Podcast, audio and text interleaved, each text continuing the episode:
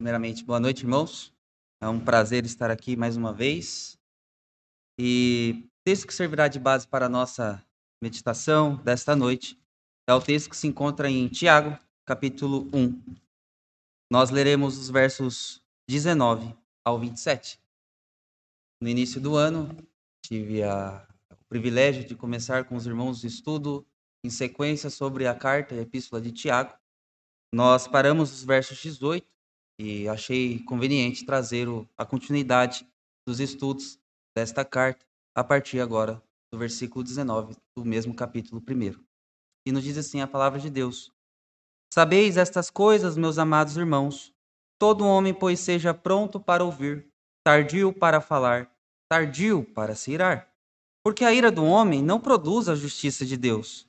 Portanto, despojando-vos de toda impureza e acúmulo de maldade, Acolhei com mansidão a palavra em vós implantada, a qual é poderosa para salvar a vossa alma. Tornai-vos, pois, praticantes da palavra e não somente ouvintes, enganando-vos a vós mesmos. Porque se alguém é ouvinte da palavra e não praticante, assemelha-se a um homem que contempla num espelho o seu rosto natural, pois assim mesmo se contempla e se retira e para logo se esquece de como era a sua aparência. Mas é aquele que considera atentamente na lei perfeita, lei da liberdade, e nela persevera, não sendo ouvinte negligente, mas operoso praticante, esse será bem-aventurado no que realizar. Se alguém supõe ser religioso, deixando de refrear a língua, antes enganando o próprio coração, a sua religião é vã. A religião pura e sem mácula para com o nosso Deus e Pai é esta: visitar os órfãos e as viúvas nas suas tribulações e a si mesmo guardar-se incontaminado do mundo. Oremos. Pai, com grande privilégio nós nos colocamos diante do Senhor, depois de adorar o Senhor, depois de confessar os nossos pecados. Estamos aqui, ó Pai, sedentos do teu ensino e que possamos realmente, ó Pai, aplicar em nossas vidas as verdades que Tiago nos mostra e nos caracteriza como a verdadeira religião. Que possamos ser testemunhas do Senhor Jesus Cristo e viver aquilo que o Senhor realmente nos pede.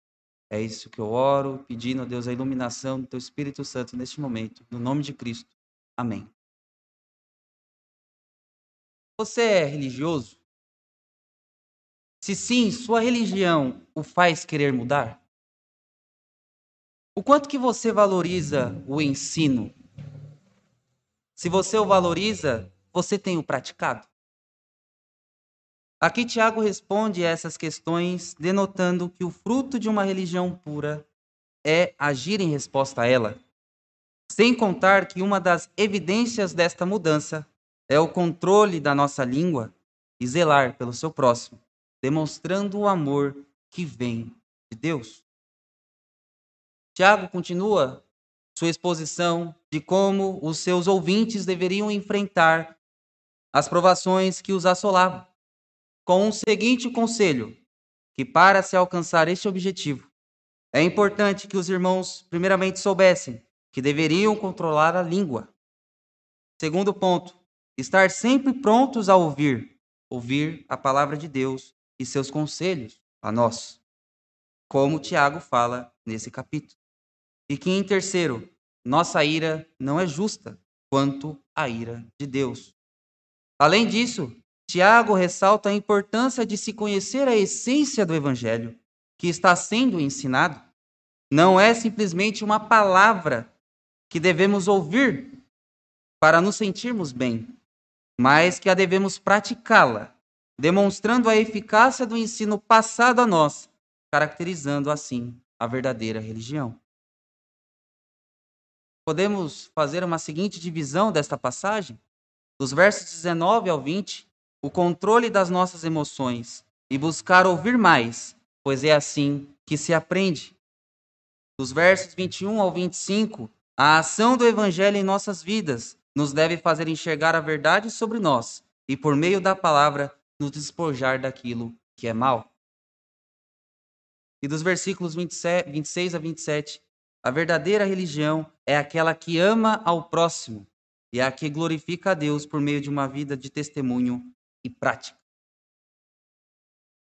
Os versículos 19 ao 20, Tiago nos diz: Sabeis estas coisas, meus amados irmãos, todo homem, pois, seja pronto para ouvir, tardio para falar e tardio para se irar, porque a ira do homem não produz a justiça de Deus. Deus no controle das nossas emoções. É importante frisar que Tiago, nesses versos, continua uh, o, o, o proceder, continua a narrar o como ter uma leitura correta das provações. Já vimos que temos que recebê-las com alegria, porque elas são a forma de Deus nos moldar segundo a sua vontade. Percebemos também que para enfrentá-la devemos ter a sabedoria que vem lá do alto e que devemos pedi-la em nada duvidando. Sabemos que a glória que nos é proposta é maior que qualquer glória aqui na terra e que nada deve roubar essa nossa grande alegria de saber disso. Tiago também aborda sobre a origem do mal, que vem por nossa própria cobiça, que nasce em nosso coração e que todo o bem vem de Deus. E depois de tudo isso, Tiago vem apontar mais um erro que os irmãos estavam cometendo, que era o de se deixar levar por suas emoções. Já imaginou você sendo perseguido no trabalho, sendo hostilizado por causa da sua fé? Acredito que não seria fácil. E por causa disso, os hormônios estavam à flor da pele.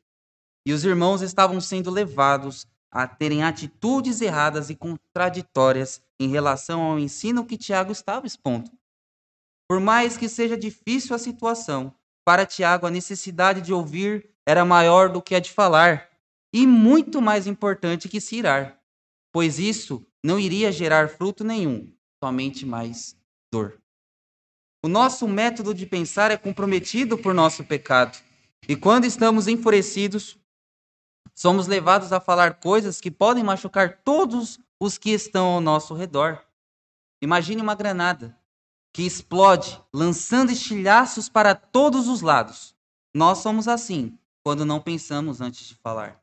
Portanto, Tiago nos pede para que saibamos esperar calados. Isso que Tiago aponta àqueles irmãos era algo que já deveria estar subentendido por eles, da seguinte maneira: se eu tenho a sabedoria lá do alto, eu não vou agir por minhas emoções. Tiago apresenta os seguintes requisitos: todo homem seja pronto para ouvir. A ideia aqui é que o ouvir deve ser uma ação sempre presente na vida do cristão, algo instantâneo, algo de rápida assimilação, deve estar sempre presente em nossas mentes. Mas ouvir o quê?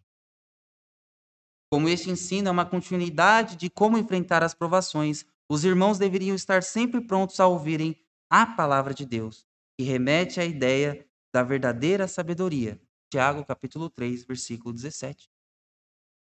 Tiago nos apresenta o que devemos ouvir, atribuindo este versículo como um conselho que nossos corações devem estar aptos a ouvir a boa a palavra de Deus. Todo homem, pois, esteja pronto para ouvir a boa palavra de Deus. Tardio para falar. Tiago quer dizer que devem ser lentos, lerdos para falar. Provérbios 10, 19, Provérbios 13, 3, Provérbios 18, 21 e 21, 23 são demonstrações de como é importante guardar a língua, de como é sábio moderar as palavras. Na multidão de palavras não falta pecado, mas o que modera os seus lábios é sábio. Provérbios 10, 19. O que guarda sua boca conserva sua alma, mas o que abre muito os seus lábios se destrói. Provérbios 13, 3. O que guarda sua boca e a sua língua guarda a sua alma das angústias. Provérbios 21, 23. Depois de assimilar que a língua tem que ser controlada, devemos perceber que, de uma forma mais rebuscada, o que Tiago nos informa é que temos dois ouvidos e, duas orelhas, portanto, devemos ouvir mais e falar menos. O pecado que habita em nós nos faz agir de uma forma, por muitas vezes, impensada. E como demonstrado nesses versículos e nos anteriores, isso denota uma vida sem entendimento da sabedoria. Sabedoria lá do alto. E quantas vezes nós falamos algo que no momento da raiva só fez com que o problema se atenuasse? E por quantas vezes nós nos arrependemos após falar tais palavras? Isso era de certa forma fácil de se viver, principalmente no contexto daqueles irmãos. Suas palavras poderiam estar carregadas de rancor, dor, frustração, indo contra o que Paulo escreve aos irmãos de Éfeso no capítulo 4, versículo 29. Não saia da vossa boca nenhuma palavra torpe, mas só a que for boa para promover edificação, para que dê graças aos que ouvem. Efésios 4, versículo 29. O perigo da língua, Tiago expõe mais detalhadamente no capítulo 3, os versos 1 ao 12. Contudo, ele nos apresenta a solução, que é de ouvir as palavras que nos trazem sabedoria, que é a palavra de Deus. Tardio para se irar.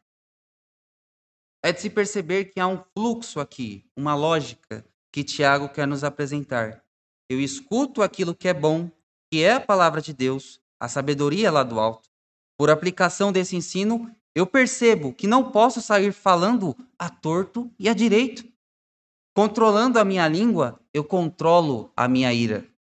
A boca é, é, a porta para extravasar a minha grande raiva interna.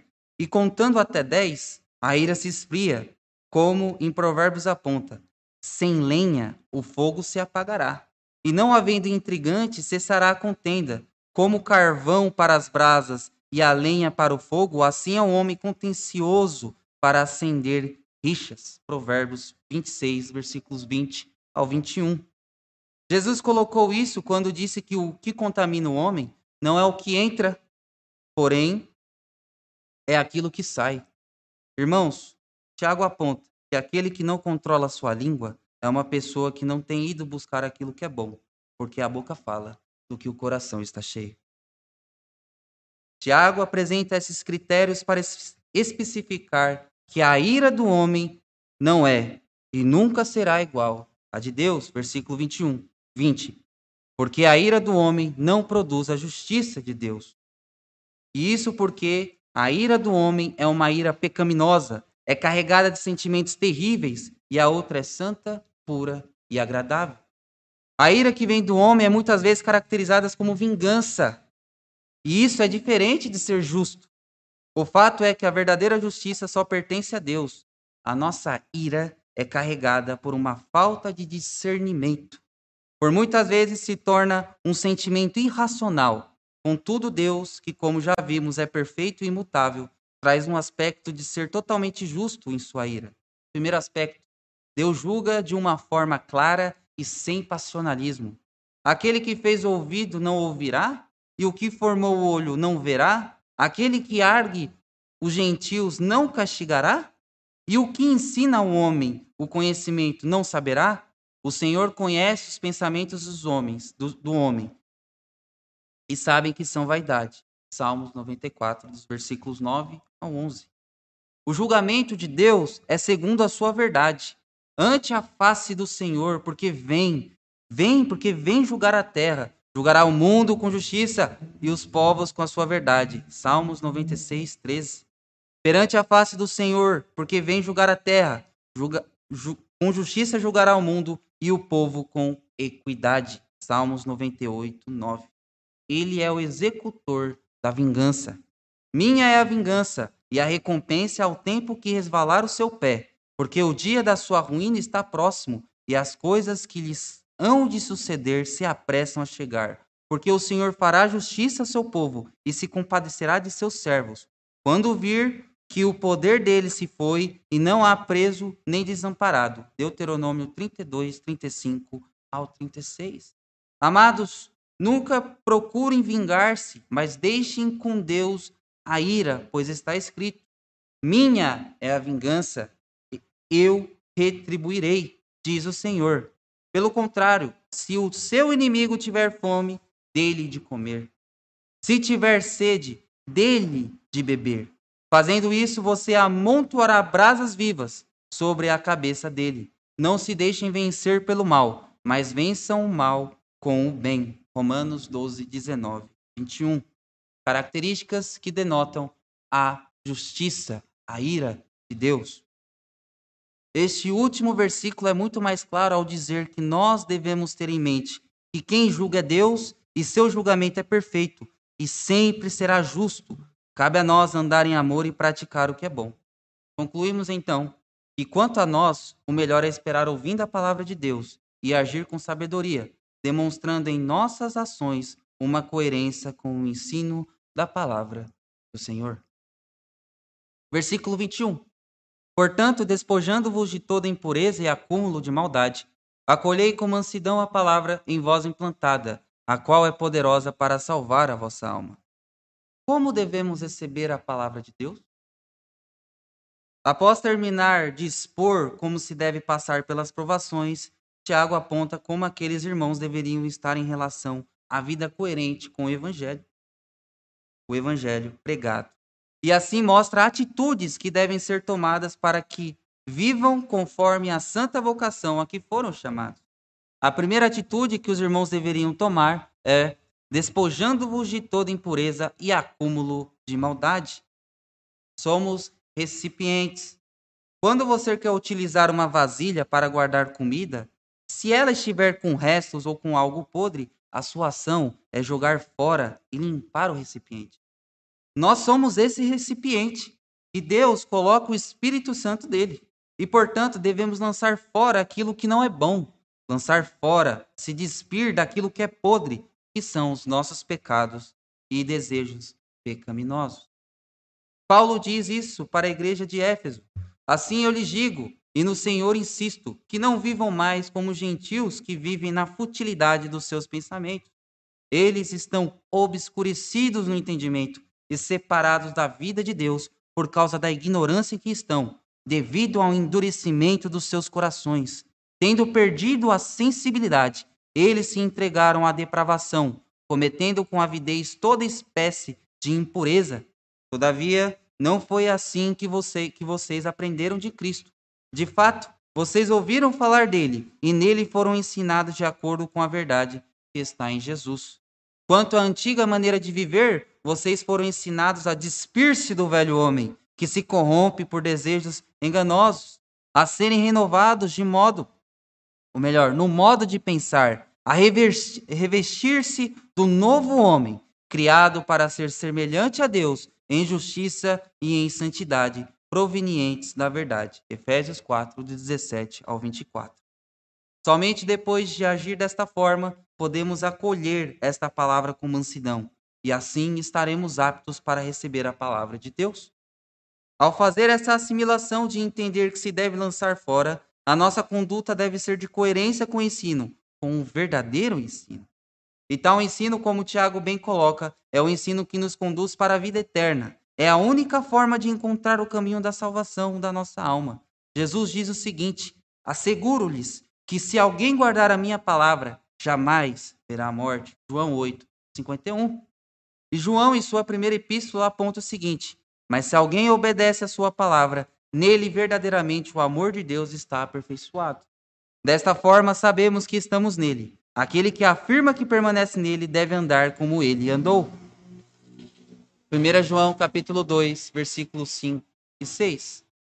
O que nos é apresentado? é que tal palavra é o ensino que cobra de nós uma resposta. Não é simplesmente uma orientação optativa, mas uma palavra que nos mostra o verdadeiro caminho e que nos cobra uma vida reta, que cobra de nós ações que denotem a nossa santificação.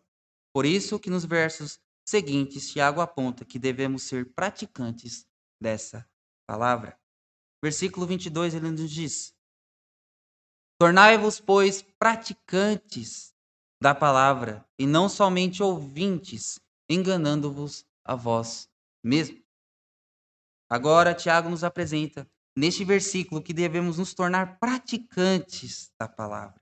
Isso acontece porque os judeus daquele tempo estavam dispersos. E se tornou uma prática entre eles de se reunirem nas sinagogas, espalhadas pelo Império Romano, para cultuar a Deus. Como não podiam fazer este culto em Jerusalém, eles faziam nessas sinagogas. Mas Tiago aponta que eles só ouviam, eles não a praticavam. Isso fazia com que o ensino da palavra se tornasse como nada. Só ouviam por ouvir. Pense nisso como uma missa. O importante era a cerimônia. E estar presente nela. A alegria deles era estar de estar ouvindo, mas maior alegria é daquele que guarda e pratica os ensinos de Deus. Salmos 1, versículo 1 ao 3. O que pratica entende e busca seguir o que foi ensinado. Somos chamados para ouvir e para praticar.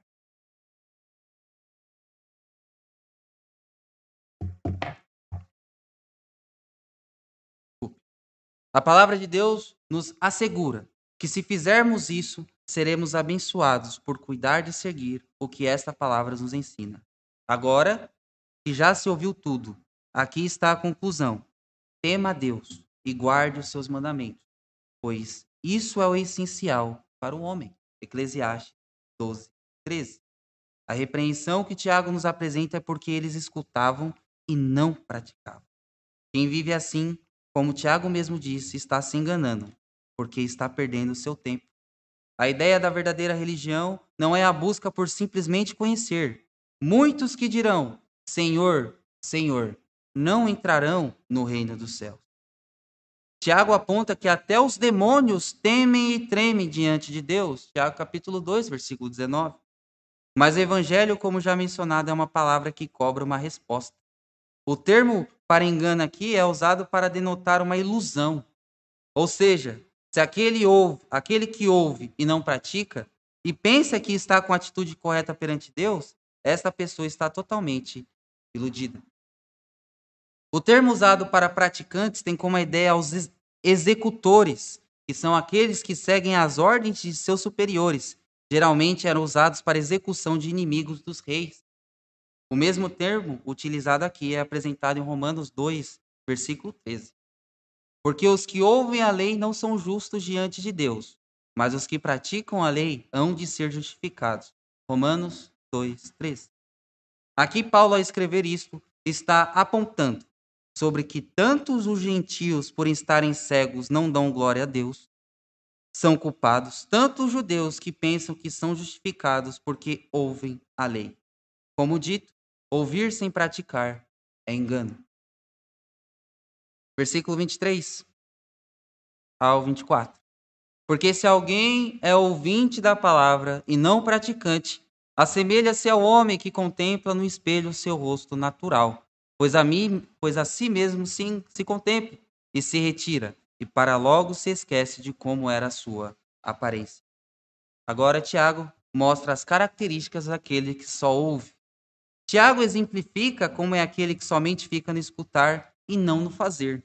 Ele, ele diz que o homem que é inoperante, ele se vê por um espelho, se contempla, observa como ele é, como ele está, contudo, depois de um tempo, se esquece como está a sua aparência. Isso significa que ele até sabe o estado de sua aparência, ele sabe que é pecador, que carece do perdão, que tem que frutificar com verdadeiros frutos pela aplicação da palavra em sua vida, mas não o faz. Calvino diz: aqui, porém, ele fala do relance externo dos olhos, não da meditação vívida e eficaz que penetra o coração. Eis uma comparação notável, pela qual ele notifica sucintamente, a saber, que uma doutrina meramente ouvida e recebida nos recessos do coração de nada vale, porque logo se desvanece a ideia da semente que cai no caminho. É necessário que realmente sejamos capazes de meditar com o intuito de aplicar, ou estaremos nos enganando. Em miúdos, de nada adianta o saber sem prática. O ouvir deve resultar em uma atitude para se enquadrar nos parâmetros de Deus. Deve ser uma grande alegria buscar compreender e assim agir em conformidade com a lei de Deus mediante o sacrifício de Cristo. Agora no versículo 25, Tiago nos diz: Mas aquele que considera atentamente na lei perfeita, lei da liberdade, e nela persevera, não sendo ouvinte negligente, mas operoso praticante, esse será bem-aventurado no que realizar. Primeiramente, devemos analisar qual é o objeto que é considerado por aquele que considera. Tiago nos diz que é lei perfeita, lei de liberdade. No Salmo 19, observamos o quanto que Davi enaltece a perfeição desta lei. Ele diz o seguinte: A lei do Senhor é perfeita e revigora a alma. Os testemunhos do Senhor são dignos de confiança e tornam sábios os inexperientes. Os preceitos do Senhor são justos e dão alegria ao coração. Os mandamentos do Senhor são límpidos e trazem luz aos olhos. Salmo 19, versículos 7 ao 8. O outro aspecto apontado por Tiago por tal, lei, por tal lei é que essa lei nos dá liberdade. Romanos 8, 2 nos diz: Porque por meio de Cristo Jesus, a lei do Espírito de vida me libertou da lei do pecado e da morte. O que ele nos apresenta aqui é que aquele que entende a importância desta lei, porque sabe o que ela realmente significa, que ela é boa, que é perfeita e que por meio dela conhecemos a Cristo, que nos dá a salvação, pois a fé vem pelo ouvir. Este que observa e entende e não se torna passivo mediante aos ensinos que são passados a ele, mas antes se coloca como um filho obediente, se tornando um ouvinte praticante e perseverante. Este será bem-aventurado. Calvino, mais uma vez, nos diz: ele tem em mente, este que coloca em prática, ele tem em mente que a bem-aventurança deve ser encontrada no agir, não no frio ouvir. Mais uma vez, Calvino nos, nos fala: significa, pois, o mesmo se Tiago tivesse dito: o ensino da lei não vos conduzindo, mas mais à escravidão, mas, ao contrário, vos conduz à liberdade, então ela não seja mais apenas um professor, mas que vos conduz à perfeição. Ela deve ser recebida por vós com sincera afeição, de modo que vos leve a uma vida piedosa e santa. Nos leve a uma vida piedosa e santa. Para receber as bem-aventuranças, como já falado, devemos primeiramente nos dar em sacrifício a esse Deus, como apontado em Romanos capítulo 12, versículo 1. Rogo-vos, pois, irmãos, pela compaixão de Deus, que apresenteis os vossos corpos em sacrifício vivo, santo e agradável a Deus, que é o vosso culto racional. O que nos é apresentado por Tiago? Primeiramente, o fiel considera. Segundo, o fiel persevera. E terceiro, o fiel opera. Versículo 26, Tiago nos diz: Se alguém supõe ser religioso, deixando de refrear a língua, antes enganando o próprio coração, a sua religião é vã. A falsa religião. Agora, Tiago demonstra a importância de entender o que o Senhor requer de nós, que é uma verdadeira religião, a religião pura. Primeira característica de uma religião pura é aquela que controla a língua. Já observamos o porquê disso, mas é importante frisar que o controle da língua é sinal que seu coração está sendo nutrido por aquilo que realmente é bom e não sendo levado por aquilo que é mal. Quem controla a língua controla o corpo todo. Romanos, cap... Tiago, capítulo 3, versículo 2.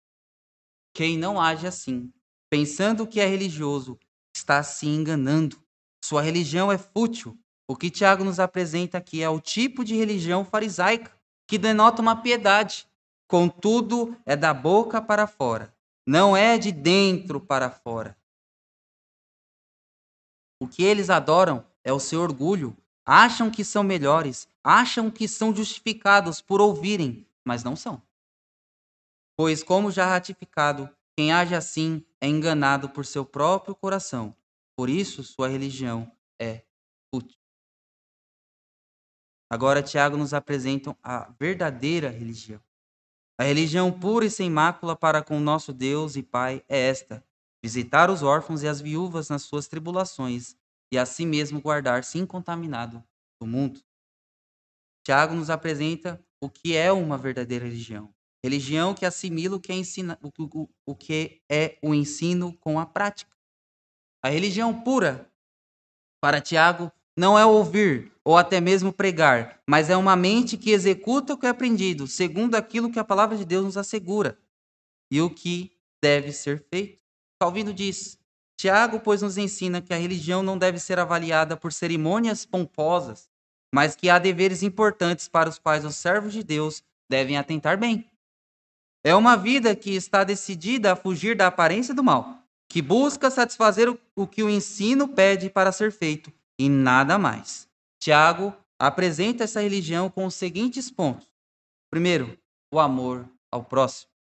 A religião pura é baseada no cuidado com o próximo, segundo o que Cristo nos ordenou de amar uns aos outros, como ele mesmo nos amou.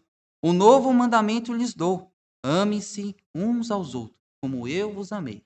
Vocês devem amar-se uns aos outros. Com isso, todos saberão que vocês são os meus discípulos, se vocês se amarem uns aos outros. João 13, do 34 ao 35. Note que Cristo deixa claro que a demonstração deste amor será uma evidência de quem realmente segue os caminhos do Senhor. A religião pura coloca a situação do próximo como mais, com mais importância que a minha. Ou seja, ela não é egoísta.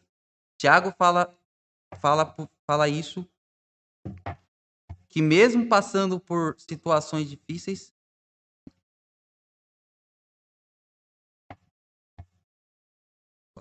perdão. Isso não deve impedir que a igreja sirva ao próximo. Abro um parênteses aqui, irmãos.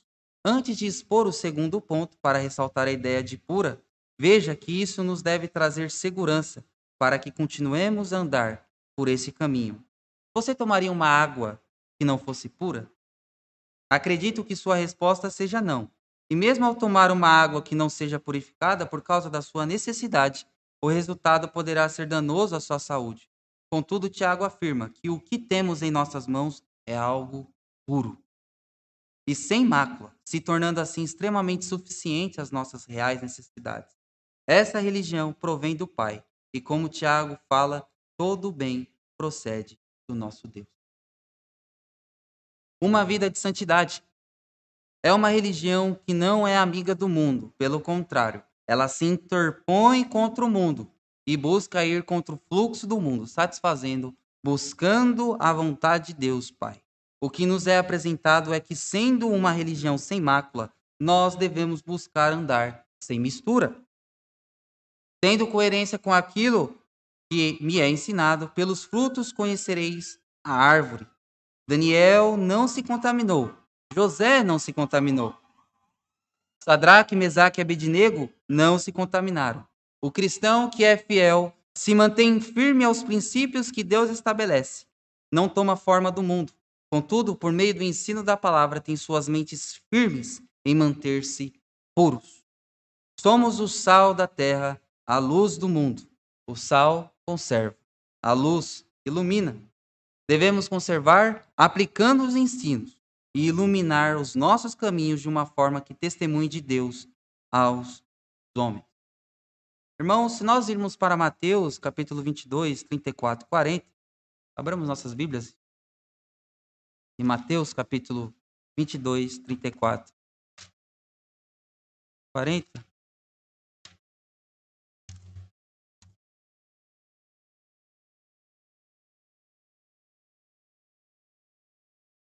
O grande mandamento. Entretanto, os fariseus, sabendo que ele fizera calar os saduceus, reuniram-se em conselho. E um deles, intérprete da lei, experimentando, lhe perguntou: Mestre, qual é o grande mandamento na lei? Respondeu-lhe Jesus: Amarás o Senhor teu Deus de todo o teu coração, de toda a tua alma, de todo o teu entendimento. Este é o grande e primeiro mandamento. O segundo, semelhante a este, é: Amarás o teu próximo como a ti mesmo. Destes dois mandamentos dependem toda a lei e os profetas. Iremos observar que os dois grandes mandamentos que Cristo ressalta se caracteriza com aquilo que Tiago demonstra aqui nesse, cap... nesse versículo 27. Só que Tiago inverte a ordem. Primeiro ele fala do amor ao próximo e depois aponta o amor que devemos ter por Deus. O amor por, por Deus é uma vida que ouve e pratica. Partindo para a nossa conclusão, irmãos, concluímos então que uma religião que não faça gerar em nós o desejo de querer mudar é uma religião morta. Assim como os judeus daquele tempo, podemos estar caindo no, no erro de não buscar os decretos de Deus com a perspectiva correta. podemos estar pensando que somente estar ouvindo é importante, porém o propósito da nossa vida é uma vida de ação, de atitude. A demonstração de amor por nosso Deus se dá pelo fato do quanto eu estou vivendo para a glória dele. Algumas aplicações.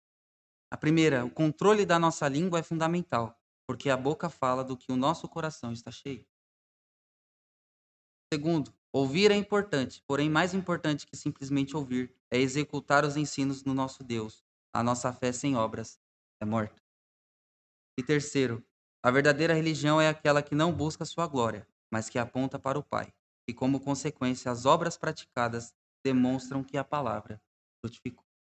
Que o Senhor assim esteja nos abençoando e aplicando realmente essa palavra em nossas vidas. Amém?